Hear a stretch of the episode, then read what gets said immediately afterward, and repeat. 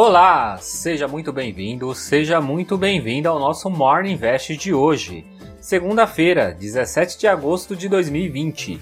Sou o Sidney Lima, especialista em investimentos, e venho apresentar os destaques do mercado financeiro, para que você comece o dia bem informado.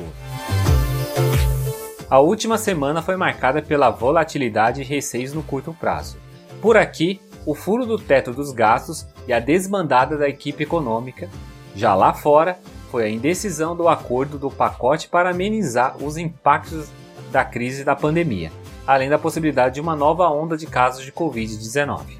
Sendo assim, hoje a nossa bolsa em São Paulo inicia os trabalhos aos 101.353 pontos. A bolsa americana na última sexta-feira terminou o dia estável, Dow Jones subiu 0,12%, ficando aos 27.931 pontos.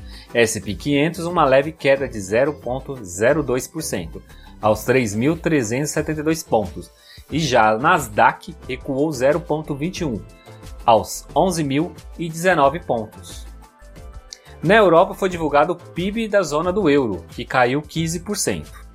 No sábado, o Reino Unido fechou as fronteiras da França e da Holanda, devido a novos casos de Covid-19.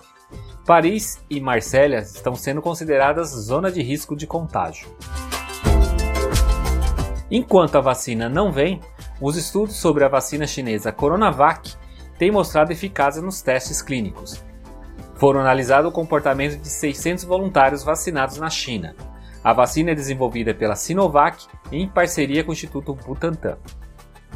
Já a Rússia começou a produzir os primeiros lotes da sua vacina. Vale ressaltar que essa vacina não estava entre as seis que a OMS havia dito estarem adiantadas. A Rússia anunciou também no sábado que até dezembro ou janeiro irá produzir cerca de 5 milhões de doses mensais. Alguns cientistas disseram temer que, com a rápida aprovação, Moscou esteja colocando o prestígio nacional antes da segurança em meio à corrida global para desenvolver uma vacina contra a doença. Inclusive, o presidente dos Estados Unidos, Donald Trump, disse que a Rússia pulou alguns testes no desenvolvimento da vacina e que seu país não irá fazer o mesmo.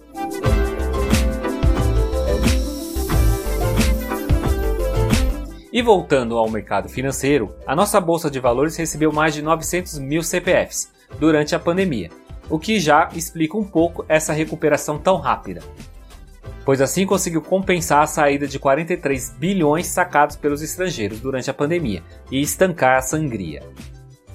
O mercado de juros futuros fechou a sexta-feira assim: DI para janeiro 2022, 2,81. Janeiro 2023, 4,02. Janeiro 2025, 5,83. O índice dos fundos imobiliários IFIX fechou no positivo de 0,30, cotado a R$ 2.755. A maior alta foi do fundo imobiliário Campus FL, subindo 5,47, e a maior baixa foi do fundo de investimento General Shopping, caindo 2,43. O que esperamos para essa semana? Logo mais às 8h20, o Banco Central divulgará o Boletim Focus. Amanhã teremos a prévia do IGPM, na agenda externa, a atenção vai para o PMI, Índice Geral de Compra dos Estados Unidos, Europa e do Japão. No noticiário político dos Estados Unidos, essa semana tem convenção do Partido Democrático. Esses foram os destaques de hoje. Já aproveita e compartilhe esse conteúdo para mais pessoas. Tenha uma ótima semana e eu te encontro amanhã nesse mesmo canal. Então, até lá!